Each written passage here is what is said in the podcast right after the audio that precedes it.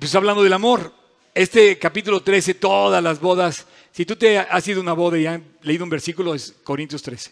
A lo mejor en tu boda leyeron Corintios 13, pero en algún momento, no sé si leyeron este versículo, cuando habla del amor, dice que ahora vemos por espejo oscuramente.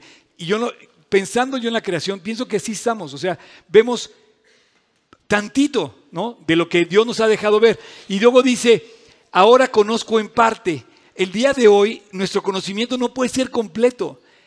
La, la ciencia ha tratado de comprender y de abarcar lo más que puede y, y sigue avanzando, porque para mí, fíjate que para mí no es tanto que vengamos de los animales como dice la evolución, o que vengamos de la naturaleza como dice la evolución. Para mí es tan sorprendente lo que Dios hizo con la naturaleza que venimos, o sea, moramos en una, en una fuente de belleza increíble que es la naturaleza. Entonces como que decimos, es tan padre la naturaleza que seguro venimos de ahí. No, hay una mente creadora superior a esto, donde Dios hizo hermoso, así lo describe capítulo 1 de Génesis, si quieres poner el versículo tocayo, eh, Dios hizo hermoso todo. Su creación la hizo hermosa. Eh, dice, y Dios hizo la luz y vio Dios que era buena eh, en gran manera. Déjalo ahí un momento. De hecho, cuando hizo las estrellas, cuando hizo el sol y la luna, fue, lo, fue, fue lo primero que podemos identificar, por decir, decirlo. Eh, hizo criaturas, hizo las plantas, hizo las aguas, hizo todo esto, separó las aguas de la tierra. Pero eh, quisimos tomar este, este inicio como la descripción de nuestro, de nuestro icono para este primer capítulo, que es eh, cuando Dios separa, hace las estrellas. No, no sé si quieras, si van a identificar la luna y las estrellas, ahí está la mitad de la luna arriba, el sol abajo. Y bueno, eh, yo pienso que estos cielos, la, luz, eh, comienzan describiendo eh, espectacularmente un mensaje al hombre. El sol, la luna hablan día y noche de un mensaje que el hombre le quiere compartir, que Dios le quiere convertir al hombre, pero como que nos cerramos un poco, ¿no? Entonces va a estar súper interesante esta serie. Eh, de hecho, califíquenme. Fíjate que nadie me ha calificado nuestra aplicación. Poquitas, tenemos poquitas calificaciones. Tenemos muy buenas calificaciones en Facebook, pero en la aplicación, como ves que luego dice, oye, muy buena aplicación, pues califíquenme. Digo, no, ¿sabes qué, Oscar? No, no la sé. Este, hace ratito se me fue, se me fue algo muy curioso, me pasó, pero eh, yo creo que más bien no se trata de, de, mí, sino del, del mensaje que Dios quiere dar, ¿no?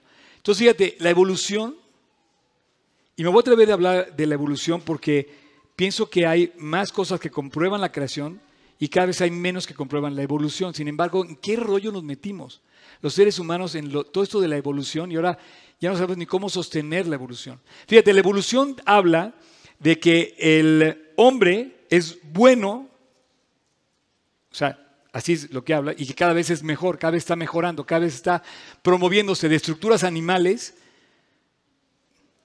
Así lo dice la o sea, es lo que dice la evolución. O sea, de una, digamos, que Dios levanta, perdón, que se levanta como de la esclavitud de una situación y un escenario animal para ser todo un hombre y se vuelve hombre.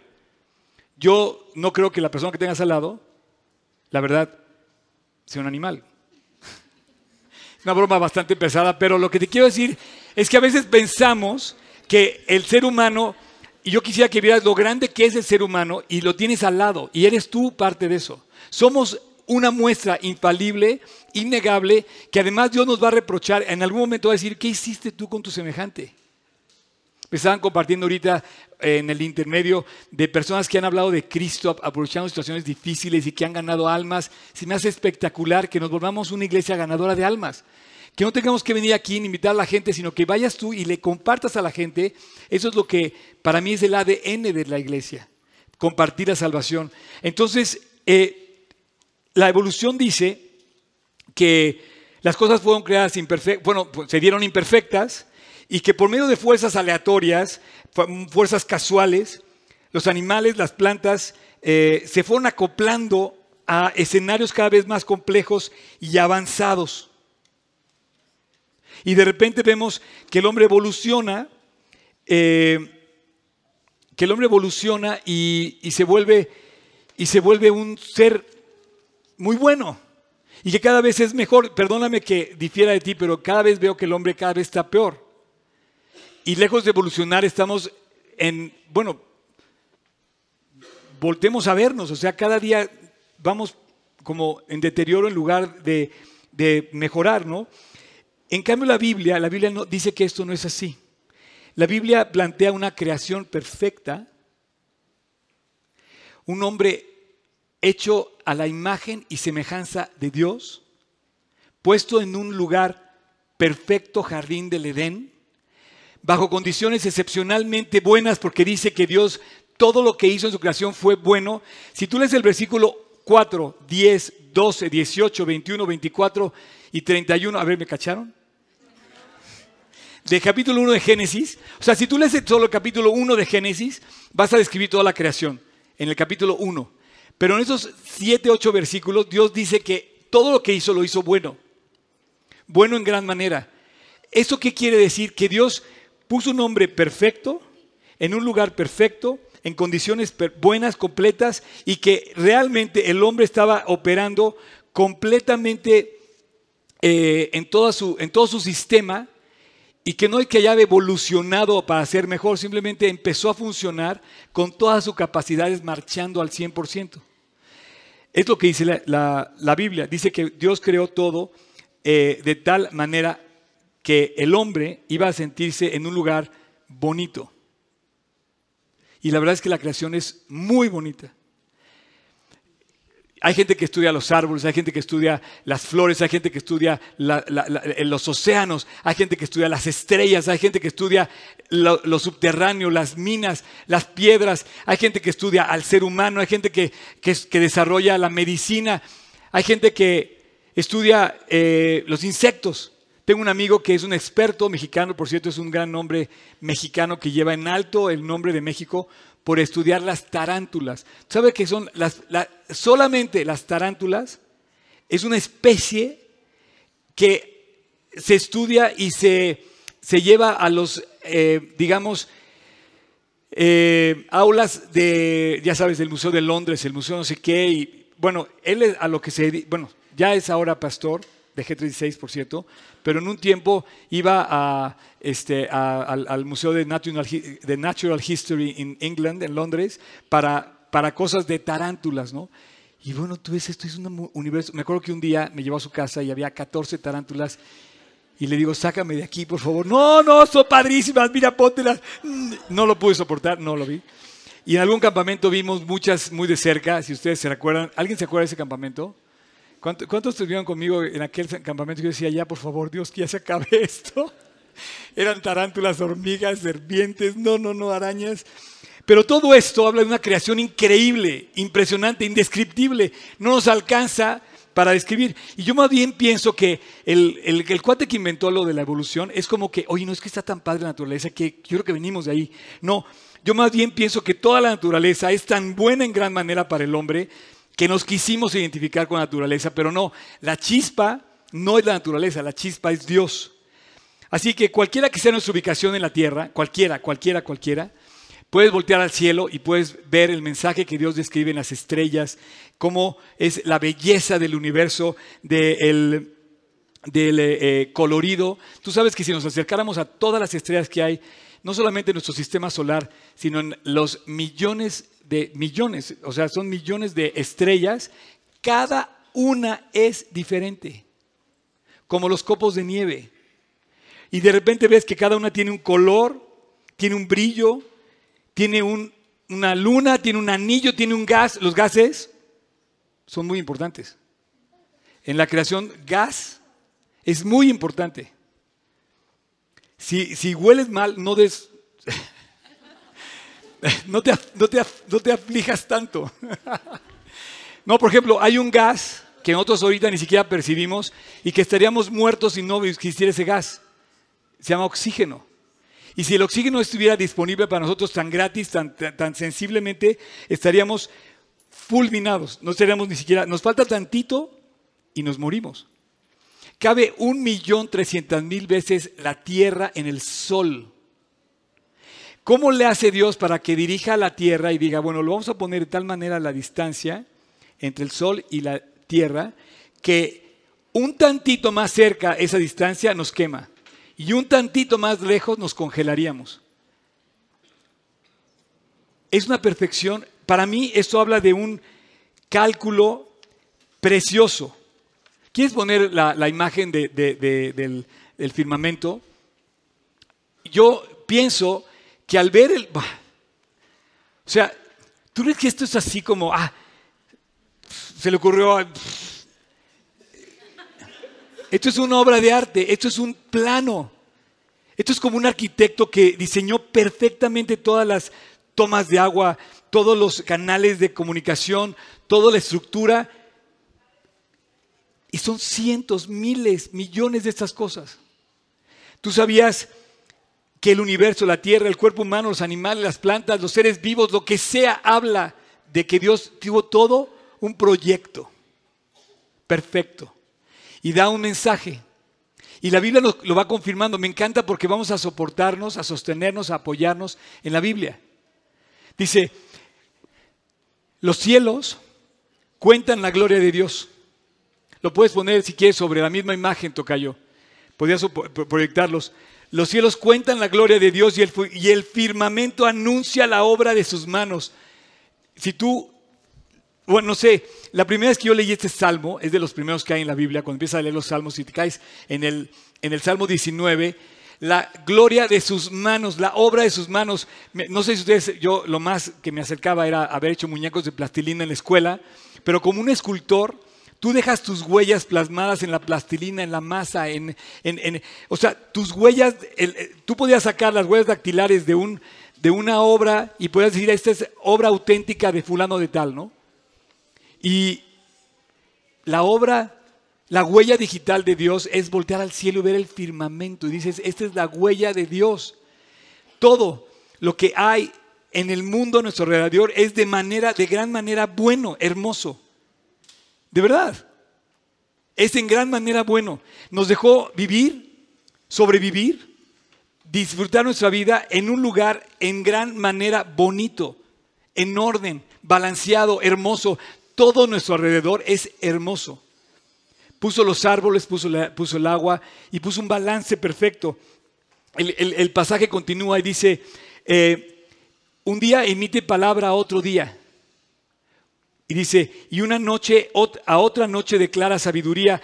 No hay lenguaje, no hay palabras, ni es oída su voz, pero por toda la tierra, por toda la tierra se oye un mensaje que Dios nos da al voltear a vernos. Yo te aseguro que al voltear a verte a ti y al voltear a ver a tu vecino y al voltear a ver todo lo que nos envuelve, podríamos descubrir la maravillosa obra de Dios y el mensaje que Él nos da al ver su maravillosa creación. Ahora, eh, cada planeta es parte de un sistema solar. Bueno, en el caso de nosotros así es, perdón. Nosotros somos parte de un sistema solar con, con, un color, con un terreno y hay un infinito de diseños en medio de todas las estrellas, de las galaxias y del universo. Y yo creo que cuando volteas a ver Job, que dice su espíritu adornó los cielos, te das cuenta que Dios quiso decorar el universo para nuestro bien. Eh, Job 18, tocayo, por favor, 26, perdón, 26, 13, su espíritu, dice, adornó los cielos. Podrían leer este versículo, pasar por él y decir, bueno, eh, está muy poético, es, es bonito decir que Dios adornó el cielo, pero cuando te metes a ver el diseño del cielo, el diseño de las estrellas, lo que comprende lo macro del universo, te das cuenta que es parte de un plan.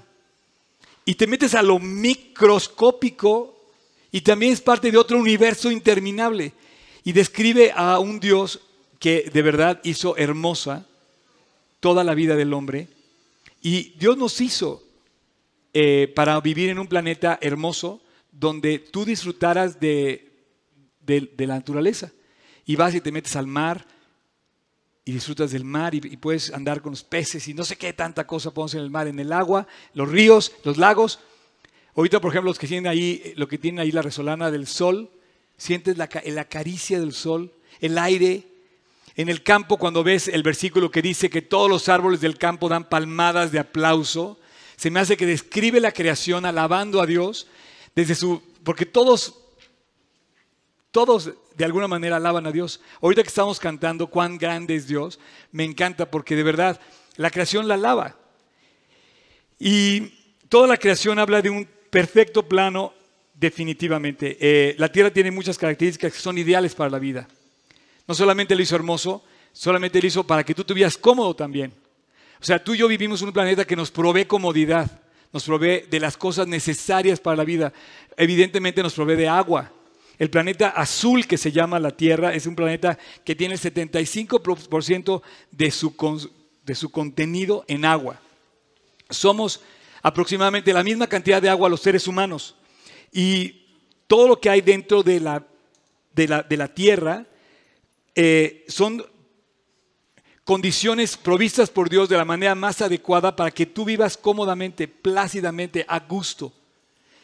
Estamos hechos para disfrutar la creación, para que camines por las montañas. Ayer fuimos a correr, después de la lluvia del viernes en la noche, fuimos a correr aquí, no está tan lejos, aquí al Valle del Conejo, que se llama el, convento de, ahí del, desierto de los leones, y disfrutabas del aire, del olor de bosque, de la, eh, soplaba tantito el viento y se desprendía el rocío de las hojas, y, veías el sol entrando entre las hojas y no lo puedes describir y, hueles a la tierra húmeda y corres por, y ves las piedras y ves precioso. Y esto Dios lo hizo, no solamente lo diseñó para ti, dijo, quiero que vivan el hombre en un lugar donde todo lo que tenga sea bonito, hermoso y cómodo. Le provea de cosas buenas. Para mí, eh, el oxígeno pues, es bastante cómodo. Si no tuviéramos oxígeno, estaríamos muriéndonos. Pero ese nivel de comodidad a que me refiero, es un, un nivel perfecto, de una estructura provista por Dios para que tengas todo lo necesario. Mira, no sé si me entiendes, pero Dios hizo que la atmósfera de la Tierra sea, sea el grosor adecuado para que en esta atmósfera crecieran los gases adecuados para vivir de una vida hermosa. Pero si no me entiendes, le pedí a un amigo que me ayudara a conseguir algo que a lo mejor te llama la atención. Vamos a poner la foto del Porsche, por favor. A ver, ¿todos conocen un Porsche? Bueno, yo nomás los he visto, yo no he manejado un Porsche, pero dije, voy a ponerles un Porsche, ¿no? Porque si les pongo un Suru, pues, ¿Qué chiste tiene? Tiene que ser Ferrari, tiene que ser Lamborghini. Y dije, bueno, una cosa así como un Porsche. Este, eh, voy a hacer la broma, pero no se vayan a ofender. Me, comentando con este cuate que es especialista en coches, le decía que yo tenía que encontrar un plano de un coche para describir lo que yo quería enfatizar que ahorita voy, ¿no? Y le digo, no me mandes uno de Suru, por favor, porque pues eso no llama la atención, ¿no? Y me dice, no, no, no, el suro no está hecho para la vida del hombre, para cuidar al hombre, está hecho para que el hombre se muera, ¿no es cierto? Y es que no hay seguridad, o sea, puede ser, hay coches que no tienen seguridad, hay coches que son peligrosos, hay coches que tienen un grado de seguridad menor, pero no lo tomen, fue una buena broma de mi amigo, por favor. Este, si me está oyendo es para él, el crédito no es para mí. Pero bueno, a ver si me entiendes. Dios hizo el mundo para que tú vivieras cómodo. Tú dime, tú dime, a ver, Tú dime un coche, un coche, el que quieras, un coche de pasajeros, el que quieras que haya sido pensado para otra cosa que no seas tú. El Porsche, el Ford, la marca que quieras, todos diseñaron para que la distancia fuera la correcta, eh, eh, eh, oh, ¿cómo se dice? Ergonómicamente, gracias, champion. Tengo algunos lapsus que, este, ergonómicamente el coche funcione para el pasajero y para el conductor. Jamás se hizo un Porsche para que me lo manejara un elefante, un cocodrilo, una jirafa. No, no, no. Lo hizo pensando en que algún día tú y yo tendríamos un Porsche. Ojalá. No sé. No tengo Porsche, no tengo Porsche ni estoy buscando uno, la verdad. Pero bueno, ahí va un pasajero, ahí va un cuate. Y todo lo que hay dentro cada vez ha hecho para que el conductor vaya más confortable. Cada vez las marcas, las, grandes marcas europeas, las japonesas, las coreanas, las que quieras, está hecho para que el cuate que maneje el coche cada vez lo maneje y vaya más a gusto. Hay coches ya que ni siquiera tienes que, hay coches ya tan a gusto que te puedes dormir y el coche te va a llevar.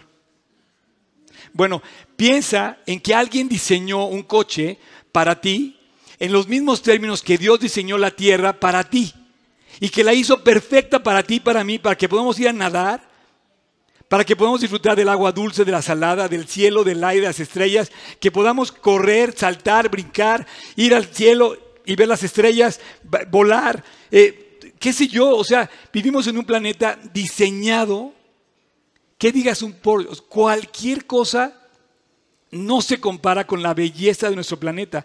Es sin duda todo un ambiente perfecto creado para la humanidad. La, sola presencia del planeta Tierra demuestra que hay un creador detrás de la creación. La sola presencia, la sola, el solo observar la creación. Hay una mente detrás. Tú no puedes pensar que esto salió porque sí, hay una mente detrás de este coche.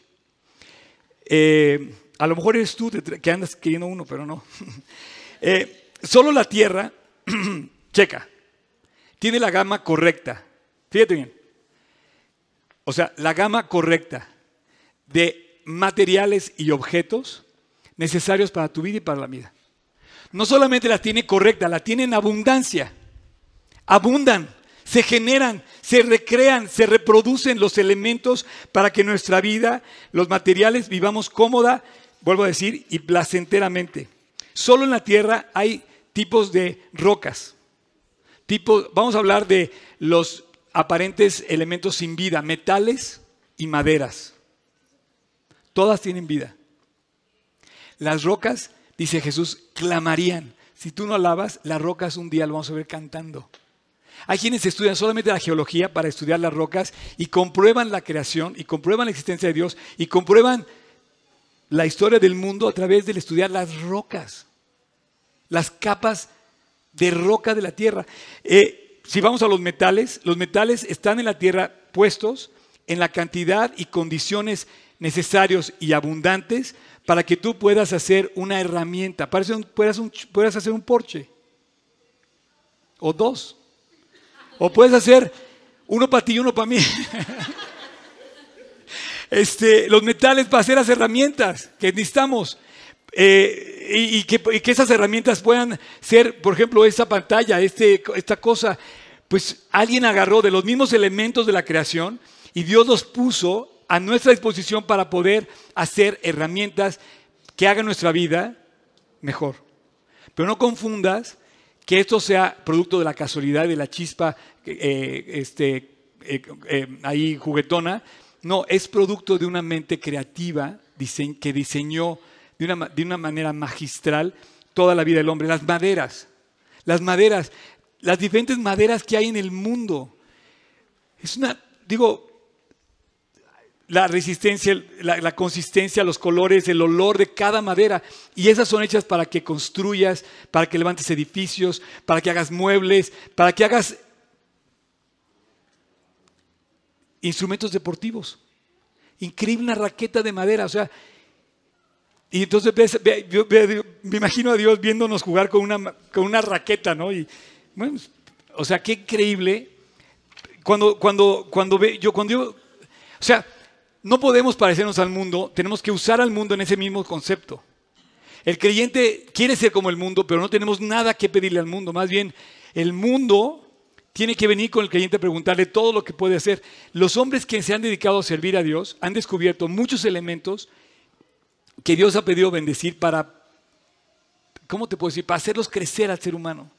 Entonces a mí me impresiona cómo Dios te da la capacidad de crear y te dice, mira, puse esto a tu favor, crea. Y entonces el mundo te dice, no crees, confórmate con un ponchis ponchis, una fiesta, métete ahí, guárdate siete horas, despiértate al día siguiente a siete de la mañana, no quieras hacer nada y de repente te aniquila. Y te aniquila tu creatividad, te aniquila tu valor. Y de repente Dios te dice, no, espérame, crece, multiplica y señorea sobre la tierra. Es lo que dijo Dios en Génesis. Y esta es la bendición para ti y para mí. Y por eso hay cuates que aprovechan las cosas buenas, le hacen un lado a las cosas malas. Ayer me decía una persona, me dice, Oscar, qué increíble los cinco puntos que diste aquella vez para empezar el año. Porque de verdad son cosas que Dios nos dice cuando dice, hierro con hierro se aguza. Te dice, cuida tus amistades. ¿Por qué? Porque hay amistades que nos llevan a pecar. Pero hay otras que nos llevan a edificar nuestras vidas. Yo espero que tú y yo seamos de esas amistades. Ahora, maderas, rocas, eh, elementos, eh, metales, medicinas. ¿Sabes de dónde vienen las medicinas? Todos los medicamentos que existen, todos, son generados por plantas y objetos que en la tierra existen para que nuestra vida se sostenga. Entonces son combinaciones que se aprovechan para nuestro bien. De tal manera que una relación entre medicamentos y plantas eh, hechos a través de materiales que son del mismo material que tú y yo somos. Pero mira, volviendo a esto, eh, no se tengan la otra imagen de la tierra. Quisiera yo nada más concluir con esta, eh, con esta imagen. Checa esta imagen. Híjole, por favor. Esto no es inventado. Esto está así. Es el planeta azul. Dime, ¿dónde está Atlas? ¿Quién sostiene la Tierra? ¿Sabías tú que la tierra pende del vacío? Cuelga, dice la Biblia literal, sobre nada. O sea, estoy parado aquí, esto costa aquí, mi Biblia está, tú estás agarrando tu celular, tú estás agarrando tu libro, aquel está agarrando el café, este, y, pero la tierra nadie la ¿Quién sostiene la tierra? Bueno, Job, en el libro de Job, en el versículo 26, 7 dice, Él, ¿quién es Él? El Dios que al que le entregué mi vida, al que, el, que, el que me sostiene a mí, dice, extiende el norte sobre el vacío y cuelga la tierra sobre nada. Pero sabes que cuando yo veo esto, a mí me, me llama más la atención que este, esta cuestión no es, es espectacular en sí. Pero Dios como que te dice un mensaje, así te da un mensaje en silencio. ¿Ya volteaste a ver que yo sostengo la tierra? Y te da un mensaje y te dice, ¿Sabes quién te sostiene a ti? Aplicando esto a mi vida, yo puedo seguir vivo, consciente, alentado porque Dios me sostiene. Si sostiene eso, si Dios sostiene esa cosa, seguro te va a poder sostener a ti. ¿Sabes por qué estoy aquí parado predicando? No porque no tenga pruebas, no porque no le esté pasando difícil, no porque todo esté bonito, no, porque sé que Dios me sostiene. Y yo podía poner mi, nombre en ese versículo y decir, Él extiende su mano sobre mí y me sostiene. Ahora, la tierra, ya si quieres puedes borrar el versículo tocayo. La tierra, no sé si notan algo, evidentemente, a ver, ¿qué es lo más evidente aparte del color azul y que nadie la está sosteniendo? Que es redonda. Bueno, tú ya lo sabes y ya lo puedes decir. Pero esto era un, conocimiento bastante oculto en la historia de la humanidad. Y llegó a descubrirse eh, los griegos aproximadamente por el año 500, entre el 500 antes de Cristo y 350, tres fulanos, Pitágoras, Anaxágoras, nada que nada, ninguna relación con G36 Anaxágoras, pero ya, pero bueno, ah no, ya no, ya no está ahí, ¿verdad? Ya no está ahí. Este, Pitágoras, Anaxágoras y Aristóteles eh, mencionaron que la Tierra tenía como un reflejo de ser redonda, sin, sin especificarlo concretamente. Sin embargo, en el siglo 7 y en el siglo 6 y 8, Copérnico y Galileo ya definitivamente afirman que la Tierra es redonda. Bueno, ocho, cientos años antes de Cristo, Isaías describe la redondez de la Tierra. Señores y señoras, eh, pareciera algo muy sencillo, pero por otro lado es espectacular. Porque el libro de Isaías, ¿quieres poner el versículo tocayo? Si quieres ya podemos quitar la imagen. Dice, Él está sentado sobre el círculo de la tierra, cuyos moradores son como langostas. Él extiende los cielos como una cortina, los despliega como una tienda para morar. Él está sentado sobre el círculo de la tierra. Señor Copérnico, señor Galileo, señor Aristóteles, señor este, Anaxágoras, Pitágoras, No, Señor de señores, Jesucristo es el Señor, el Creador, el cielo, y Él extiende los cielos y sostiene la tierra, y Él nos dice tantas cosas que nos revela en su palabra. De esta manera nos hace ver que la ciencia muchas veces, además la, ciencia presume que todo fue y como en un desarrollo, materializándose en escenarios cada vez más complejos y, y mejores. Mientras que la Biblia habla de una creación que estaba funcionando completamente desde su inicio, sin necesidad de nada, de ningún proceso natural para adaptarse. O sea, que la tierra estaba desde su creación en funciones ordenadas completas. Mientras que la evolución dice que la tierra fue evolucionando en funciones más complicadas y de menores se fueron a mayores. Esto es como decir lo siguiente. A ver, la lista. Fíjense bien. Agarra un poquito de hidrógeno. ¡Ay! Ya me cambiaron el orden. Ok, vamos a agarrar el oxígeno. Vamos a agarrar 18% de carbono, hidrógeno. Por cierto, yo tenía el orden diferente, pero ahí por ahí eh, me, eh, si agarramos oxígeno y hidrógeno, que eran los dos que yo tenía en la lista al principio, con eso creas el agua. ¿Ok?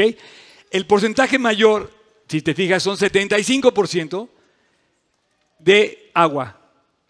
Ya tenemos agua, hidrógeno y oxígeno. ¿Están de acuerdo? Yo no soy un experto, pero creo que eso es el H2O, ¿no? O carbono, nitrógeno, ahora sí la lista de lo demás. Calcio, fósforo, potasio, azufre, cloro, sodio, magnesio y otros.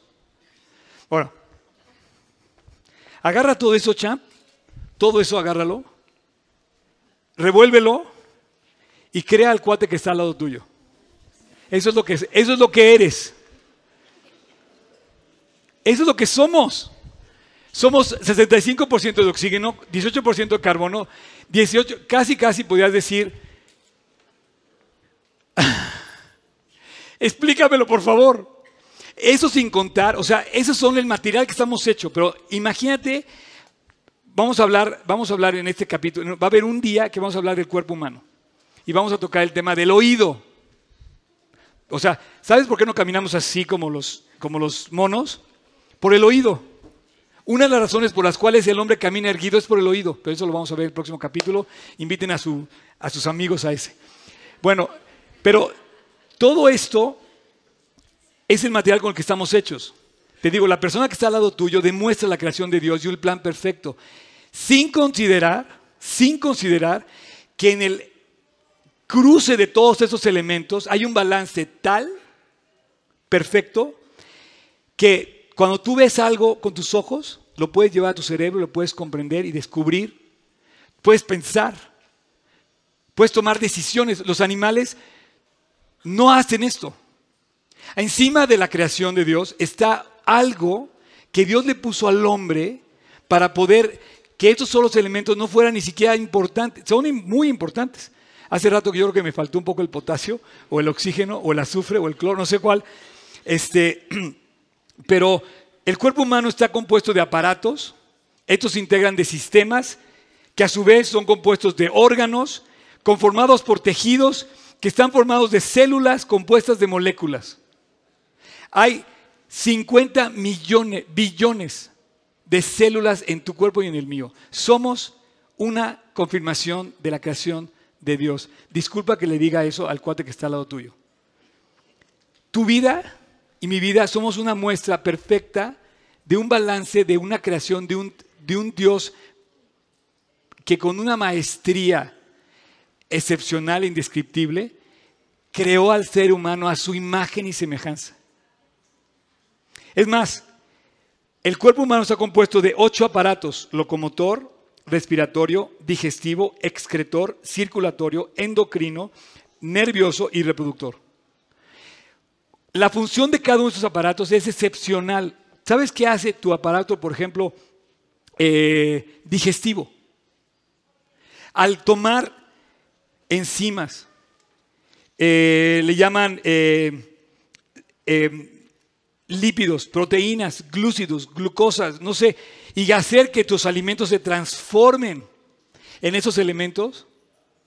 No, no, no, no, no. O sea, es como para caer y decir de rodillas, decir, Dios, perdóname, soy un pecador, discúlpame, de verdad eres increíble. Como cuando, como cuando Tomás vio a Jesús y dice, perdóname por no haber creído, dijo Dios, dichosos los que creyeron sin haber visto. La creación de Dios no vamos a poder ni llegar ni al así, ni al dedito chiquito del dedo de Dios, ¿me entiendes? ¿Por qué? Porque es demasiado espectacular. Eh,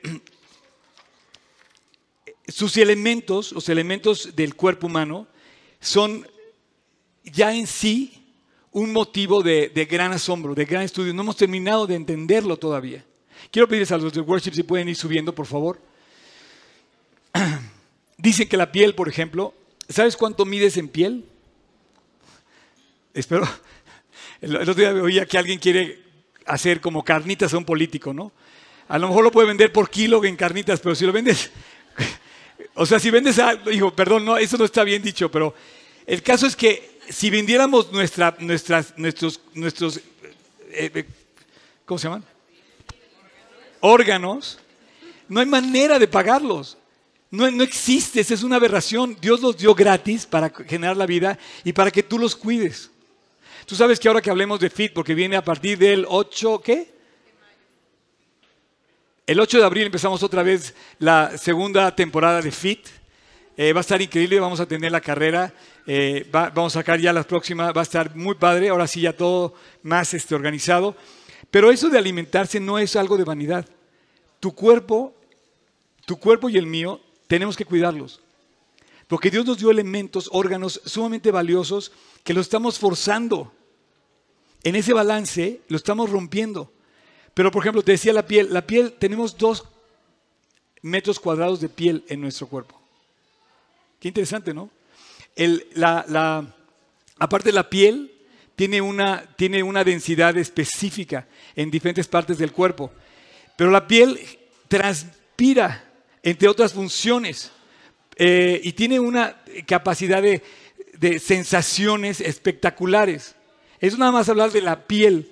Y bueno, si yo te digo que el componente de nuestro cuerpo es agua al 75%, pues coincides en que esa agua se mezcla con todos sus elementos y se forma algo en nuestro cuerpo acuático que es la sangre.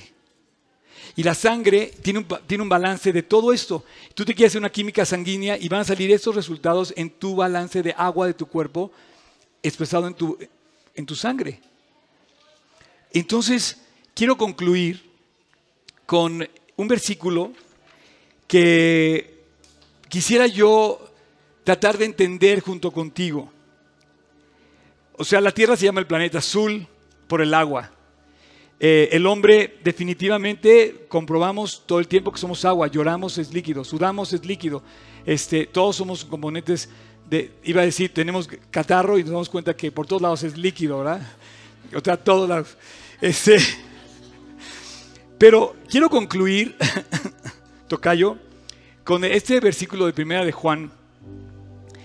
Dice que hay tres que dan testimonio en la tierra. Fíjate qué interesante, dice la Biblia.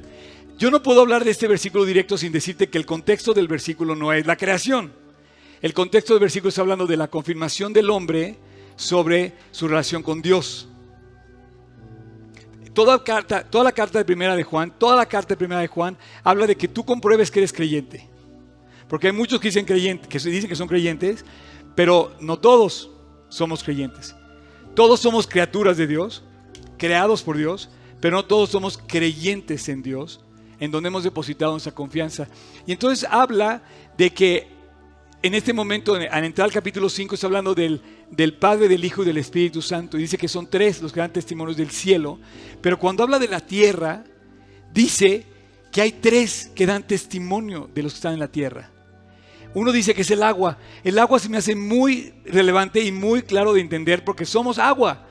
El, agua en, en, sólido, en líquido y en gaseoso. Ves el agua por todas partes, dependemos del agua. Decía que no podemos vivir cinco días sin tomar agua. Si no tomamos agua en, cinco días estamos muertos.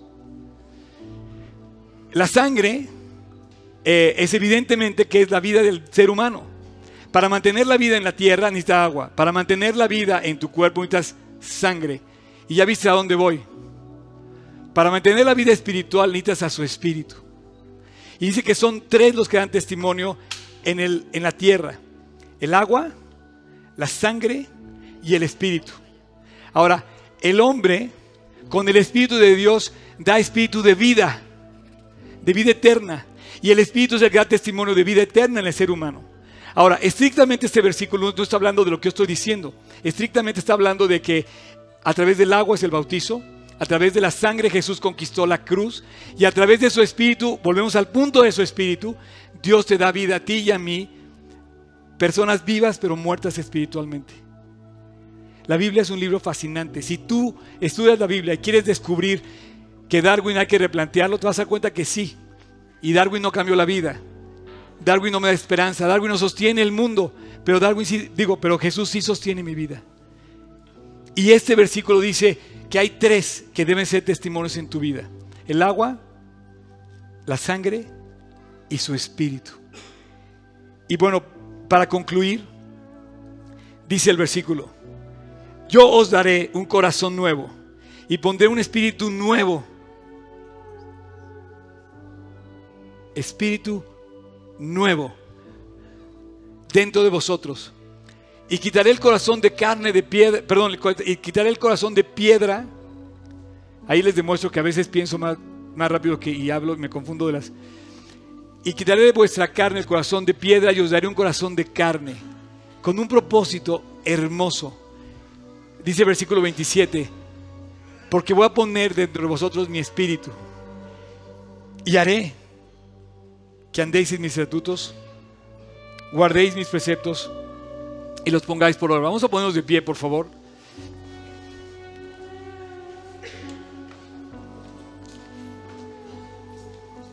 No sé, pero si me estás escuchando en línea o si estás aquí presente, eh, te, estoy hablando, te estoy hablando de un Dios espectacular, indescriptible, incontenible, increíble, inmensurable, pero que ese Dios te está buscando a ti porque quiere que, que sepas que todo el Porsche lo hizo para que tú lo manejes. Todo lo diseñó para que tú pudieras disfrutar la vida. ¿Cómo? Andando sus estatutos, guardándolos, guardando sus preceptos y poniéndolos por obra. El que vive bajo el abrigo del Altísimo morará bajo la sombra del Omnipotente. Si tú vives cuidando sus ordenanzas, vas a morar. Navegando, ya no digas un Porsche, vas a volar vas a, vas a disfrutar de tu gente, de, tu espacio, de tu creación, de tu... y, y, es lo que me ha dado Dios. ¿Cómo puedes explicar que yo tenga 38 años que hice la oración y que Dios cambió mi corazón y yo siga feliz? Pues porque Él es el que maneja mi coche. Porque Él es el que hizo mi vida y a Él se la entregué. Y bueno, cuando he tropezado, simplemente tengo la oportunidad de volver a regresar a Él. Así es que yo te pido que hoy, si Dios está de alguna manera llamando tu atención a su grandeza, a su poder, más bien distraigas esto hacia su creación, hacia su amor. Porque esto, esto que estamos percibiendo es precioso, pero tiene un propósito de amor. Os daré un corazón nuevo y pondré un espíritu nuevo dentro de vosotros y quitaré de vuestra carne el corazón de piedra y os daré un corazón de carne. Pondré dentro de vosotros mi espíritu y haré que andéis en mis estatutos, guardéis mis preceptos y los pongáis por obra. Quiero terminar con uno de los últimos versículos de toda la Biblia. Dice que el Espíritu, el Espíritu que se mueve a través de las personas que nos hablan de Cristo, de los creyentes que están cerca de nosotros, dice que nos inviten, dice, ven. Dice, y el que quiera diga, ven.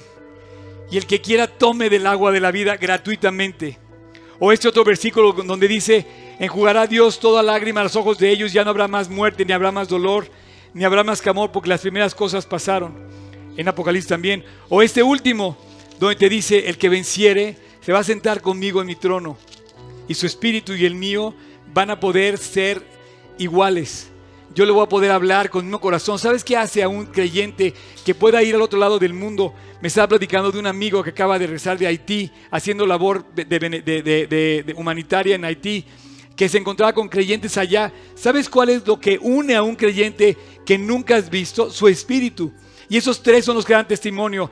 El, el agua del bautizo, la sangre de la cruz y el Espíritu de Dios en nuestras vidas.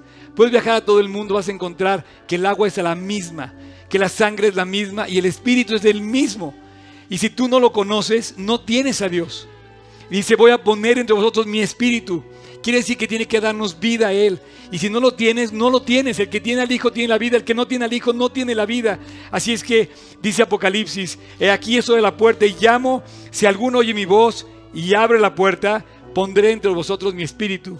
Dice, y abre la puerta, entraré a Él y moraré con Él y cenaré con Él y Él conmigo.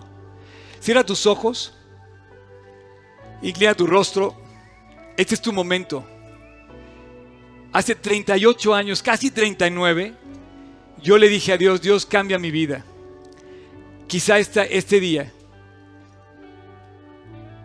es tu gran día de salvación. El Creador, el Dios, te está llamando y te está tocando la puerta de la para pedirte permiso que lo dejes entrar. Corre, abrázate, abre la puerta y dile Dios, claro, entra. Perdóname, límpiame, cámbiame. Y gracias Dios. Vamos a orar. Y si tú quieres, este día, aquí, ahora, invita a Dios a tu corazón. Él está llamando a través de este mensaje que Él da en la creación.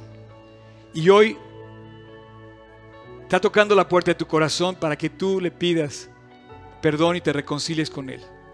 Si tú quieres, con toda libertad, en silencio, sin decir nada en voz alta, ahí donde estás, voy a hacer una oración y tú repítela, dísela a Él en tu corazón. Señor Jesús, gracias por recordarme que el Dios creador de todo, está llamando a la puerta de mi corazón. Que no te has olvidado de mí. Que no soy un fruto de la casualidad. Que tienes un plan. Que por eso fuiste a la cruz. A morir y a derramar tu sangre. Jesús, hoy te pido perdón. Te pido que entres a mi corazón. Y te pido, Dios, que cambies mi vida. Entra a mi corazón, gobierna tú, dirige tú. Y yo, el día de hoy, creo en que tú en la cruz me diste vida, en que tú en la cruz moriste por mí, y te pido que perdones mis pecados y me limpies de ellos. No quiero mirar atrás, no quiero volverlos a cometer. Cámbiame Dios. Y te doy gracias, porque es un Dios espectacular que además me habla, me amas. Y hoy yo te abro la puerta de mi corazón para que juntos podamos vivir de ahora en adelante. En tu nombre Jesús, te hago mi Señor y mi Salvador a partir del día de hoy. En el nombre de Cristo Jesús. Amén.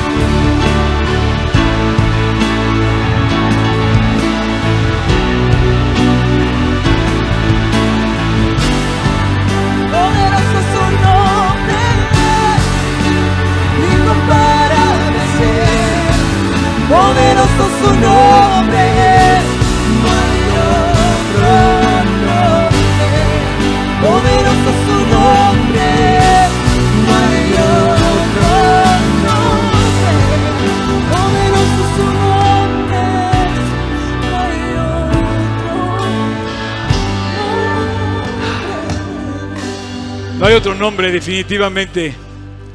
Eh, hay, no sé cuántas, 50 billones de células en tu cuerpo. Pues sabes que eso no es, imagínate que todas están en orden además, ¿no? 50 billones de células en orden. Ya esto es incontenible, incomprensible. Pero no solamente esto, esas células se renuevan. Dice la ciencia que entre 7 y 10 años tarda tu cuerpo en renovarse completamente. Bueno, renovarte en el corazón tarda el tiempo que quiera tu orgullo darle el control de tu vida a Dios. Y puede ser posible. Se renueva tu cuerpo y cómo se renueva el alma a través de ese espíritu. No sé si esta, esta tarde alguien hoy le haya entregado su vida a Cristo, me, encantaría que me dijera eso levantando su mano. Lo hago, lo hago para darte un versículo más. Pero si hay alguien hoy que haya, le haya pedido a Cristo que entre a su corazón, me gustaría que lo hiciera público y que lo hiciera. Si alguien me está viendo también en internet, también lo puede manifestar en, ahí mismo. Alguien que haya invitado a Cristo hoy a su corazón. Gracias a Dios. Gracias a Dios. Eh, ¿Alguien más? Dásela a alguien que pueda hablar con ella. Eh, ¿Cómo te llamas, perdón? Cristina. ¿Alguien que pueda hablar con Cristina, por favor? Si alguien. Y dale una Biblia. ¿Cómo te llamas? Katia. Andrea, perdón. ¿Alguien más que haya invitado a Jesús a su corazón? Bueno, es muy importante que les diga algo. Porque independientemente de que la creación Dios la puso para que disfrutemos de ella, Dios puso su espíritu para que disfrutemos de Él. Y dice, Andrea y Cristina, esto es para ti. Dice la Biblia, no temas, porque yo estoy contigo. No desmayes, porque yo soy tu Dios que te esfuerza. Siempre te ayudaré, siempre te sustentaré con la diestra de mi justicia. Así como sostengo el mundo, voy a sostener tu vida. No hay nadie en este mundo que se le compare. Este lugar está para transmitirlo y, y ahora que ustedes puedan hacerlo, si alguien más me escuchó, dígaselo a la persona que lo invitó y quiera manifestarlo. Pero ya que tú lo sabes, tienes que compartirlo con alguien. Volvámonos portadores de este mensaje, de esos medios de gracia. Quiero, quiero eh, pedirles, les traje un último detalle para este final de esta reunión. Esta can-